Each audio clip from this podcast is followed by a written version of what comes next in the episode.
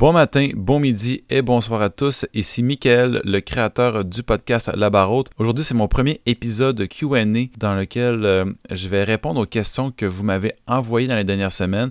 Donc, il n'y a aucun fil conducteur, aucun sujet précis que j'aimerais discuter avec vous. C'est vraiment un suivi des questions que vous m'avez envoyées. J'ai pas reçu beaucoup de questions. On a deux questions que je vais répondre dans les prochaines minutes. À tous, bonne écoute. J'espère que vous allez apprécier l'épisode. Puis n'oubliez pas aussi de vous abonner sur le Spotify La Barotte. Vous pouvez aussi aller voir le compte Instagram, puis encore aussi parler à vos amis qui pourraient peut-être être intéressés pour euh, ce type de podcast. Donc, on va partir le générique. À tous, bonne écoute!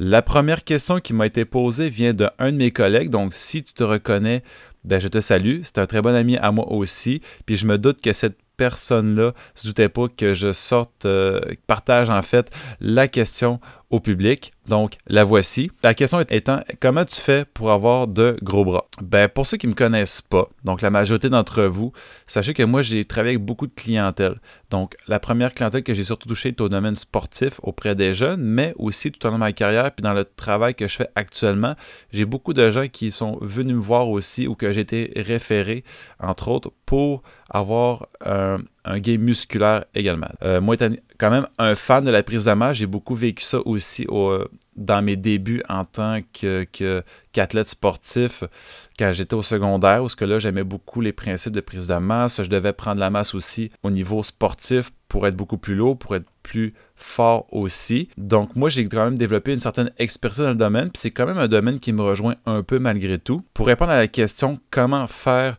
pour avoir de gros bras, tout simplement. Donc, entre autres, comment prendre de la masse, mais les premiers critères qu'il faudrait respecter, c'est surtout établir une routine qui est cohérente aussi, puis qui, est également euh, réaliste en fonction de notre temps, en fonction de, nos objectifs, puis aussi de nos capacités.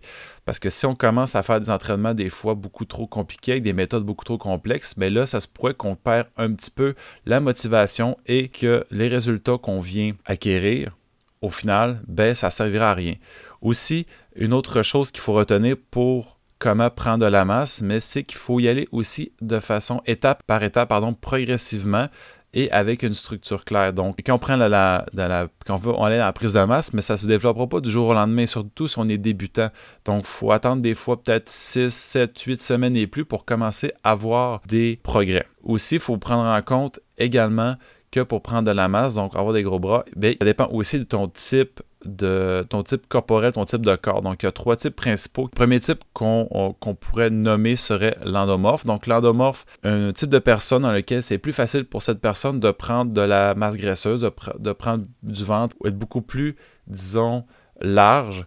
Il y a aussi le type qui est ectomorphe, que la personne a plus de difficultés à prendre de la masse, mais quand même, c'est des genres de personnes, plus qu'au niveau du basketball, qui sont grands, sveltes aussi, donc qui prennent pas énormément de muscles, mais qui ont quand même une capacité d'avoir une plus grande euh, d'avoir une certaine capacité de prendre du muscle, mais c'est surtout que, ces genres de personnes-là, mettons au niveau euh, sportif, vont plus être des coureurs, vont être des basketteurs, comme je l'ai mentionné. Puis il y a les mésomorphes. Donc ces personnes-là sont plus disposé à prendre de la masse musculaire. Donc là, déjà en partant, c'est sûr que c'est la vitesse de, progression dépend du type corporel de l'un ou de l'autre. Ensuite, il faut aussi s'orienter vers des entraînements à haut volume, mais surtout au niveau de tension musculaire.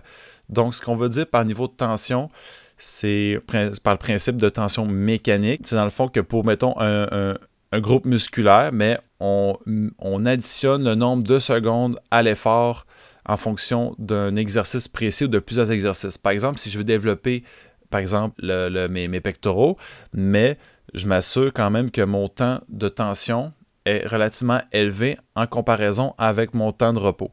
Donc, euh, si je fais, mettons, 2-3 exercices de pectoraux, je fais 4-5 séries à, 8 répétitions et que mon temps sous tension par répétition serait, par exemple, 5 secondes par répétition. Donc, je fais un calcul, 40 secondes d'effort par série et je le multiplie par 4. Mais là, ça vient chercher un bon niveau de tension aussi.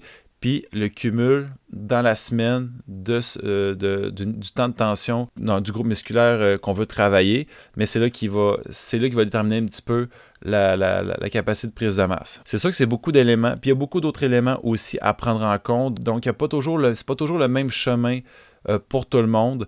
Ça va dépendre aussi de ton temps. Ça va dépendre aussi de tes capacités. Encore comme je l'ai dit, ça va dépendre de plusieurs facteurs, ton niveau de sommeil, ton alimentation aussi, euh, les suppléments que tu prends, est-ce que tu n'en prends pas aussi, est-ce que tu arrives à concorder toutes les facettes de ta routine, de ton quotidien aussi pour vraiment optimiser tes résultats? Si vous voulez en savoir plus, j'avais préparé un épisode sur l'hypertrophie musculaire, donc je vous référerai à cet épisode-là. J'irai pas plus loin. Si vous voulez plus d'informations, plus de conseils, vous avez juste à me laisser un message sur mon, euh, sur mon adresse email que je vais laisser dans, la description, puis aussi peut-être me laisser un message sur ma page euh, Instagram qui est la barre haute. La deuxième et dernière question qui m'a été posée consiste en est-ce vrai que l'entraînement à certain âge, donc à un jeune âge surtout, risque d'arrêter ou d'altérer la croissance chez les jeunes? En réalité, pour vous rassurer, il n'y a aucune étude qui a permis de déterminer que s'entraîner, donc dans un gym, risque d'altérer la croissance. En vérité, c'est un mythe. Je vais vous référer aussi à l'épisode 3 et 4 de mon podcast qui est le développement à long terme de l'athlète, dans lequel j'explique étape par étape selon différentes périodes de la vie d'un jeune, comment optimiser ses performances et comment adhérer à un mode de vie actif.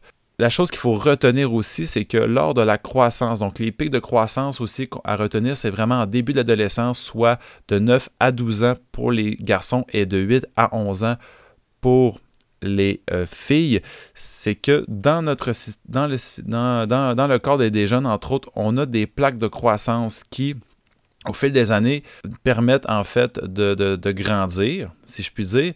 Ce qu'on parle par, ce qu'on parlait dans le fond par rapport aux études qui, pourraient déterminer euh, le risque d'altérer, ben, ce serait surtout d'altérer ou de, plutôt de fragiliser les structures de plaques de croissance qui n'ont pas vraiment été fondées. En vérité, l'entraînement, surtout en musculation, permet surtout d'améliorer la densité osseuse. Donc, c'est une très bonne chose en tant que telle de, de mettre son, son, jeune ou de s'inscrire à, un certain âge aussi, pour, pas trop vieux, pour commencer à adhérer à l'entraînement. C'est sûr que c'est pas une pratique courante, puis c'est pas une recommandation pour tous non plus. Il y en a qui font des activités plus sportives, il y en a qui préfèrent s'entraîner au gym. Mais si vient le cas de s'entraîner au gym, la première chose que j'ai à recommander, c'est d'avoir un professionnel qui va nous suivre dans les ou nous superviser dans les premières étapes, dans les premiers entraînements pour s'assurer que le mouvement se fasse correctement.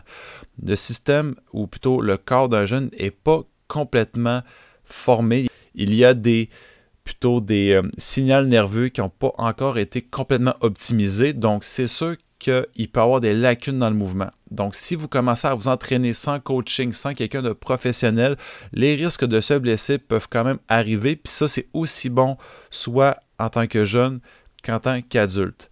Savez-vous aussi que dans certaines écoles, ils offrent des cours sport-études de CrossFit, donc d'entraînement avec plusieurs mouvements complexes à apprendre.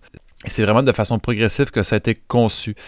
L'intérêt aussi de apprendre des mouvements tôt, c'est qu'on peut, on peut très bien les intégrer plus facilement aussi dans la vie de tous les jours et on peut les maîtriser beaucoup plus aisément, étant donné qu'à un certain âge, le, le, cerveau est une éponge, donc il retient l'information et peut l'appliquer, le transférer dans d'autres tâches aussi. Donc, si vous voulez performer, mettons, dans un sport, exemple, apprendre à s'entraîner avec des mouvements simples, qui sont sécuritaires, ben ça va juste vous permettre d'accroître vos performances aussi et développer d'autres capacités et faire plusieurs liens avec ce que vous avez effectué, ce que vous avez appris. Et dans cette optique-là, à un certain âge, mais ça sera beaucoup plus facile pour vous, dans le fond, de vous remettre à l'entraînement ou sur un sport si vous en voulez en savoir plus aussi, vous pouvez toujours m'envoyer un message, comme je vous l'ai dit en début d'épisode, sur ma page Instagram. Donc, ça me fait plaisir d'y répondre. Sinon, vous pouvez toujours essayer de me rejoindre par courriel aussi si vous avez besoin d'informations supplémentaires, des outils. Donc, je vous remercie à tous de votre écoute. J'en dirai pas plus pour l'instant. Si vous voulez d'autres d'autres de si vous voulez d'autres podcasts de questions-réponses dans l'avenir, vous, vous avez juste à me laisser comme la dernière fois une question, j'y répondrai dans un futur proche. Comme je vous l'ai dit, c'est tout nouveau, donc si vous voulez si vous avez apprécié, n'oubliez pas aussi de partager, de vous abonner et de faire du bouche à oreille. Je vous remercie à tous et je vous souhaite à la prochaine. Le prochain épisode va être avec un, bon ami à moi qui est Liv Clyde Nguijo, qui a vraiment une joie de vivre incroyable, qui a vraiment une passion pour le sport. Et sur ce, à la prochaine.